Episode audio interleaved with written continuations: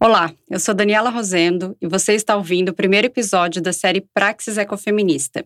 Eu sou filósofa, doutora em ética e filosofia política e, por meio da pesquisa, educação e militância em direitos humanos, desenvolvo e participo de projetos que almejam a construção de relações de cuidado éticas e justas para todo mundo. Para quem já conhece o podcast Ecofeminismo Mulheres e Natureza, sabe que ele é dedicado a sensibilizar as pautas sobre ecofeminismo em formato áudio. Mas agora o podcast ganha uma série dedicada a aprofundar a perspectiva ecofeminista sobre as matérias, reportagens e artigos publicados no Modifica. Na primeira temporada, vamos nos dedicar às questões amazônicas e às relações entre alterações climáticas e mulheres nas regiões rurais e urbanas. Os episódios são publicados às quartas-feiras e você pode nos ouvir no Spotify, Deezer, Apple e Google Podcasts Castbox ou basicamente todos os tocadores de podcasts disponíveis.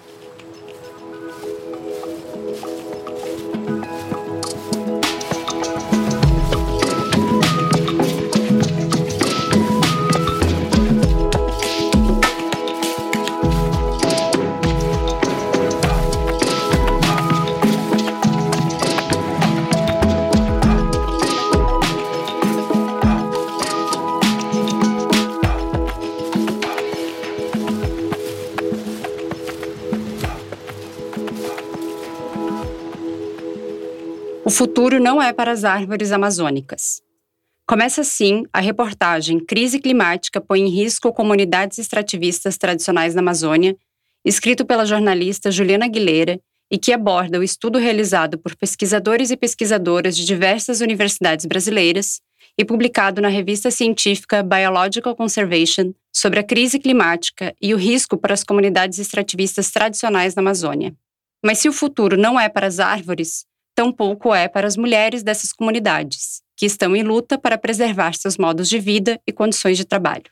O estudo citado na matéria investigou as consequências das mudanças climáticas previstas para 2050 pelo IPCC, o painel intergovernamental sobre mudanças climáticas das Nações Unidas, na redução de espécies de plantas, entre elas a castanha do Pará, o açaí, o tucumã, a pupunha, o babaçu, a andiroba, o cupuaçu, a seringueira e o buriti. A pesquisa buscou compreender também os esforços para a conservação dessas espécies nativas e os impactos nas famílias tradicionais que vivem nas reservas extrativistas e têm justamente no uso dessas plantas a sua fonte de renda. Nesse episódio, abordaremos essas questões por meio de uma análise ecofeminista. Vem comigo! Para começo de conversa, Bora combinar o que significa analisar um tema sob a perspectiva ecofeminista? É como se nós colocássemos uma lente capaz de nos mostrar a complexidade das situações e a partir da qual buscamos compreender e agir no mundo a fim de transformá-lo. Para isso, lançamos mão de diferentes categorias, metodologias e abordagens epistemológicas, ou seja, saberes, que nos equipam com ferramentas capazes de realizar esse trabalho. Que trabalho é esse? A superação das desigualdades e injustiças. Desse modo, somos capazes de estabelecer os conceitos, os métodos e o modo de compreender os conhecimentos e as vozes que tradicionalmente não são levadas em consideração pelo pensamento hegemônico na construção de variados campos. Pouco a pouco, nós vamos trazendo elas à tona. Então vamos lá. Um esclarecimento inicial bastante importante é sobre o extrativismo ao qual o próprio título da reportagem remete.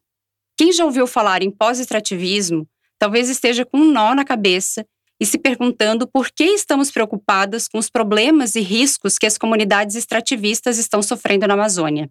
O significado de extrativismo aqui depende do contexto. Eis, portanto, uma abordagem epistemológica fundamental para o ecofeminismo.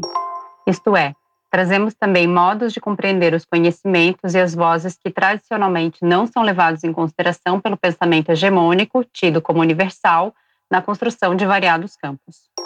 Grosso modo, existe uma diferença entre o que chamamos de comunidades tradicionais extrativistas e o extrativismo como característica do sistema capitalista.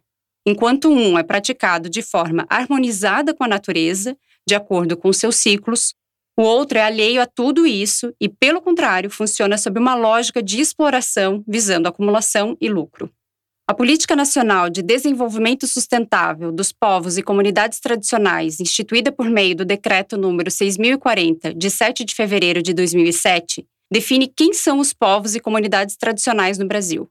Segundo a política, são grupos culturalmente diferenciados e que se reconhecem como tais, que possuem formas próprias de organização social, que ocupam e usam territórios e recursos naturais como condição para sua reprodução cultural, social religiosa, ancestral e econômica, utilizando conhecimentos, inovações e práticas gerados e transmitidos pela tradição. Além de indígenas e quilombolas, já reconhecidos como tais pela Constituição Federal de 1988, dentre os povos e comunidades tradicionais se encontram também extrativistas, ribeirinhos, seringueiros, pescadores, etc.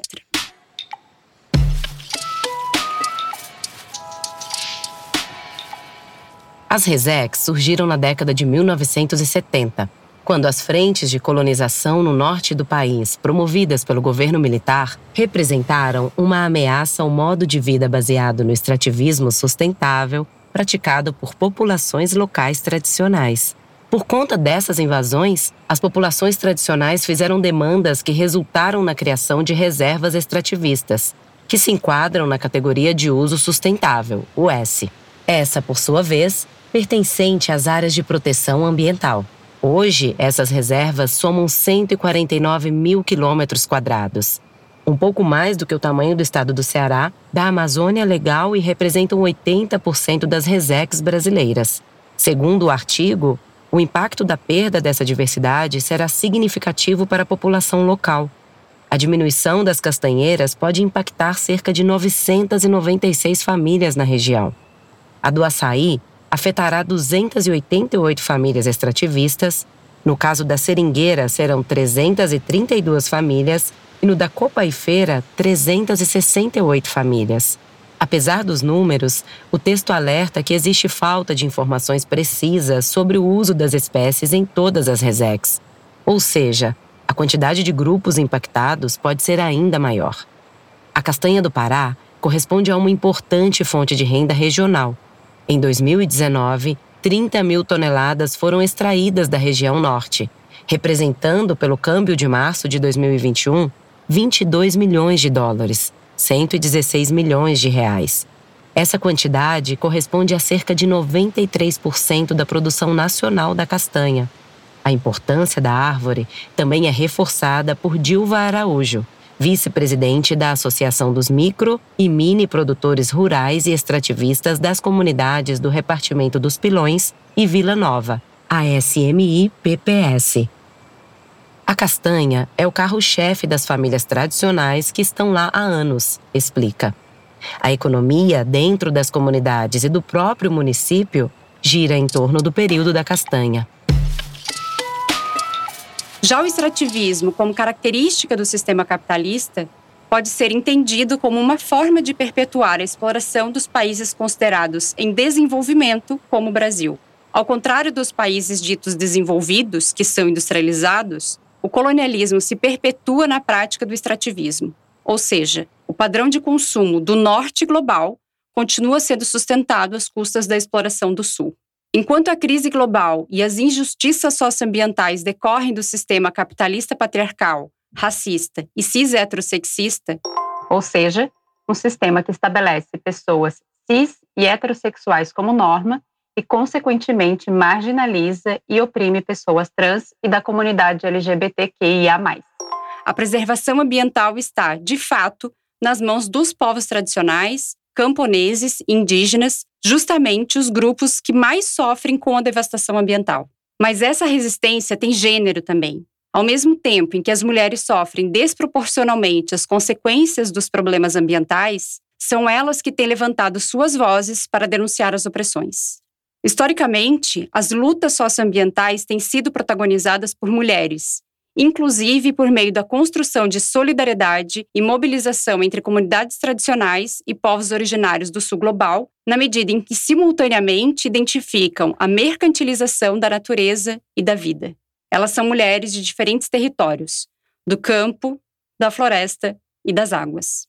Dentre as mulheres do campo, encontram-se camponesas e trabalhadoras rurais, inclusive assentadas ou acampadas, que estão na agricultura familiar, seja orgânica, agroecológica ou convencional. As mulheres da floresta são as que vivem em comunidades tradicionais, ribeirinhas e quilombolas, por exemplo, em áreas florestais ou aquáticas, razão pela qual são muitas vezes atingidas por barragens. Um dos movimentos dos quais elas participam é justamente o MAB, o Movimento dos Atingidos por Barragens. Já as mulheres das águas são as que possuem um modo de vida pesqueiro e, portanto, atuam na defesa de manguezais, arrecifes, igapós, lagoas, lagos, igarapés, etc. Em tempos de governos progressistas, ainda que não desafiassem o capital, até mesmo as políticas públicas para mulheres utilizavam os termos mulheres do campo e da floresta a partir de um consenso com a sociedade civil para designar as mulheres trabalhadoras rurais, mulheres que vivem no campo na ruralidade e na floresta, agricultoras familiares, extrativistas, catadoras de coco e babaçu e as seringueiras. Uma importante ação estratégica das mulheres do campo, da floresta e das águas é a Marcha das Margaridas, que ocorreu nos anos de 2000, 2003, 2007, 2011, 2015 e 2019, como parte de uma agenda permanente dos movimentos feministas e do movimento sindical de trabalhadores e trabalhadoras rurais. A Marcha das Margaridas ocorre sempre em Brasília, em homenagem a Margarida Alves, líder sindical paraibana, assassinada em 12 de agosto de 1983. Sua atuação abarca diversos temas socioambientais, dentre eles a soberania alimentar, proteção da biodiversidade, trabalho e renda, educação, violência, saúde, participação e democracia. Em 2019, no mesmo período no qual ocorreu a Marcha das Margaridas, foi realizada também em Brasília a primeira marcha das mulheres indígenas sob o tema Território, Nosso Corpo, Nosso Espírito, a fim de reivindicar, dentre outros direitos, a demarcação das terras indígenas. Em 2021, ainda em plena pandemia de Covid-19, elas realizaram a segunda Marcha Nacional das Mulheres Indígenas, organizada pela Articulação Nacional das Mulheres Indígenas Guerreiras da Ancestralidade e a Articulação dos Povos Indígenas do Brasil, a APIB. O tema da segunda marcha, Mulheres Originárias Reflorestando Mentes para a Cura da Terra, me lembrou a ecofeminista indiana Vandana Shiva, que fala sobre a monocultura da mente. Com esse termo, Shiva nos fala sobre a colonização intelectual, ou seja, sobre o processo pelo qual as tradições locais dos colonizadores são globalizadas e adquirem uma suposta universalidade que gera, consequentemente, o apagamento de saberes locais dos colonizados. As monoculturas ocupam primeiro a mente e depois são transferidas para o solo. As monoculturas mentais geram modelos de produção que destroem a diversidade e legitimam a destruição como progresso, crescimento e melhoria. A monocultura da mente é também uma metáfora. É como se a diversidade fosse erradicada como se fosse uma erva daninha. Assim como regimes ditatoriais eliminam as vozes dissidentes, que se tornam então os desaparecidos e as desaparecidas políticas, o colonialismo intelectual elimina os saberes subalternizados com o intuito de os fazer também desaparecer. Nascidos de uma cultura dominadora e colonizadora, os sistemas modernos de saber são, eles próprios, colonizadores. Agora, voltando ao tema da reportagem, a crise climática já tem provocado mudanças e impactos negativos nas comunidades tradicionais. E como aponta o estudo mencionado, isso só tende a piorar. Centenas de famílias que vivem em reservas extrativistas e dependem das castanheiras, seringueiras e do açaí, por exemplo, serão afetadas pela diminuição dessas espécies. Por isso, é muito importante lembrar que as mudanças climáticas que essas comunidades já vêm sofrendo, como relatou a própria dona Dilva, que agora precisa lidar com os mosquitos que não existiam por lá antes, é de origem antropogênica, ou seja, o aquecimento global e a crise climática cujos efeitos estão chegando mais cedo do que havia sido previsto, é resultado da ação humana. Mas não é a dona Dilva, nem as outras famílias que vivem nas reservas extrativistas que são responsáveis por isso. Bem ao contrário. Como já comentei antes, são justamente essas comunidades que mantêm uma relação sustentável com os recursos que provêm da natureza. Por isso, inclusive, esse modo de vida é preservado e protegido. Aliás, eu vou abrir um parênteses aqui para ressaltar algo bem importante sobre as reservas extrativistas. Essas áreas utilizadas por populações extrativistas tradicionais, baseada no extrativismo e complementarmente na agricultura de subsistência, criadas com o objetivo de proteger os meios de vida e a cultura desses grupos, são de domínio público, ou seja, as comunidades não estabelecem uma relação de propriedade, senão de uso comum do território. A gente pescava, né? a gente tomava banho. E hoje a gente vê só aquele córrego, aquele só, só agora no inverno que mexe. Mas passou o inverno, fica seco, fica só aquele pouquinho de água. Então é, é, é o que? Isso tem 40 anos. Mas a gente percebe, é perceptível quando é, você chega que você vê. Né? Você vê a mudança. Você, não, isso aqui era assim. Hoje a gente conta as histórias. Olha, era assim, daquele jeito. Lá naquele castanhal era assim, ah, tinha não sei o quê. E hoje já diz assim, era, né? Quando, quando você vê a pessoa dizer que era, tem mudança, né? Na reportagem da Juliana Aguilera, tem uma frase da dona Dilva que me tocou muito. É a dependência total da floresta, disse ela. É isso. Ela sabe, na prática, que a sustentação da vida depende da floresta, ou seja, do meio em que se vive. Eu quero destacar dois pontos sobre isso. Um é esse conhecimento sobre as próprias condições de existência, manutenção da vida, eu diria. Essa sabedoria não vem de um lugar essencialista ou, em outras palavras, pelo fato de ser mulher e supostamente responsável pelo trabalho de cuidado, a reprodução. Essa não é uma habilidade intrínseca, exclusiva das mulheres, inclusive porque a própria categoria mulheres é bastante plural, mas de indivíduos que podem aprender e desenvolver as condições para as práticas de cuidado, não só de si, mas também dos outros, sejam humanos ou outros que não humanos, como espécies de animais, plantas e ecossistemas. Ou seja, a proximidade com a natureza não se dá em um nível essencialista, mas material, o que as faz ter uma percepção direta das consequências da destruição ambiental e da necessidade de estabelecer outras formas de se relacionar com o ambiente natural.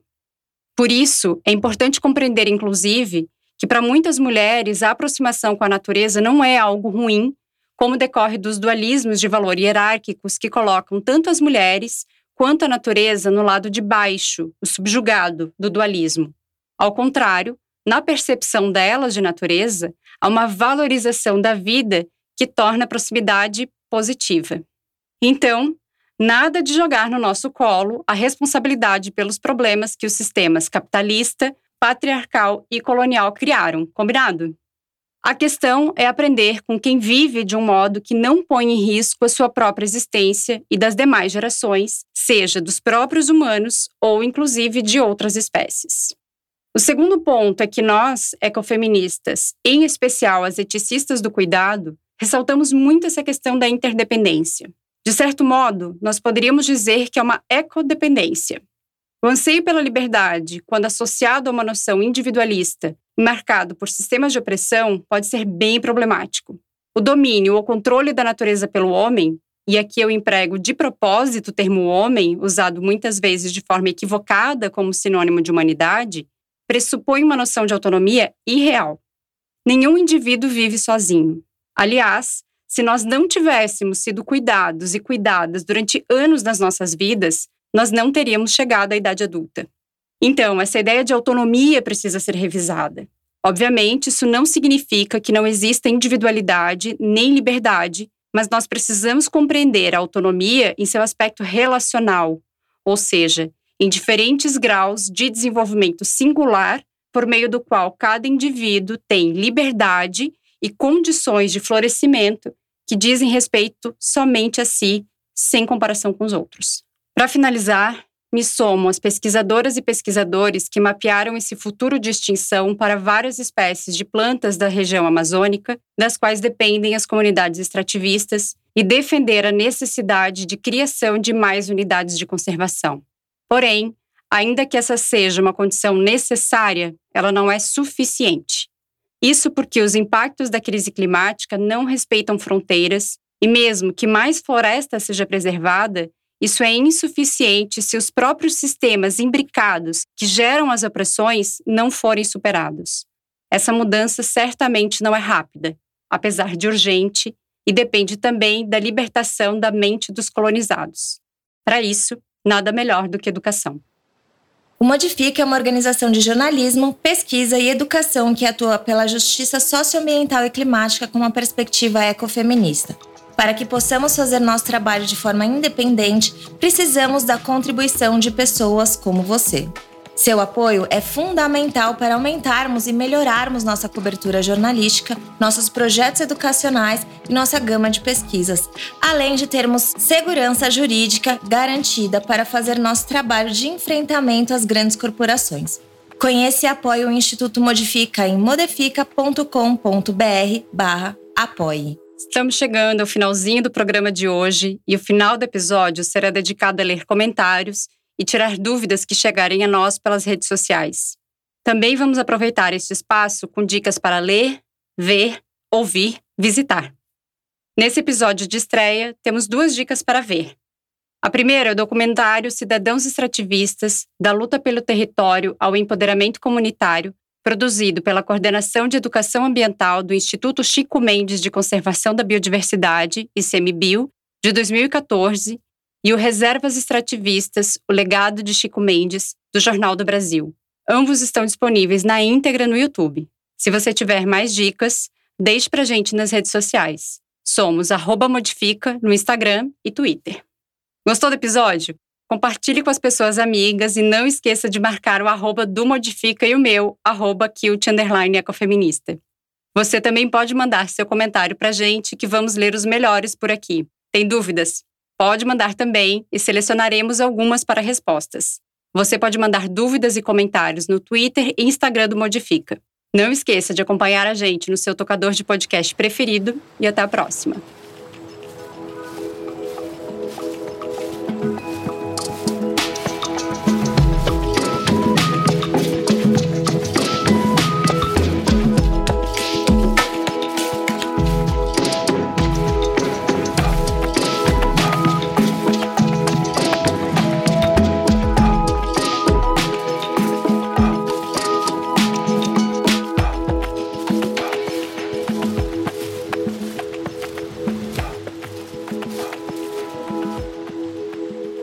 A série Praxis Ecofeminista faz parte do podcast Ecofeminismo Mulheres e Natureza e é idealizada pelo Instituto Modifica e coproduzido com Edu Ferreira, em coautoria com Daniela Rosendo. Conheça os outros podcasts do Modifica. Busque por Modifica em seu tocador de podcasts preferido.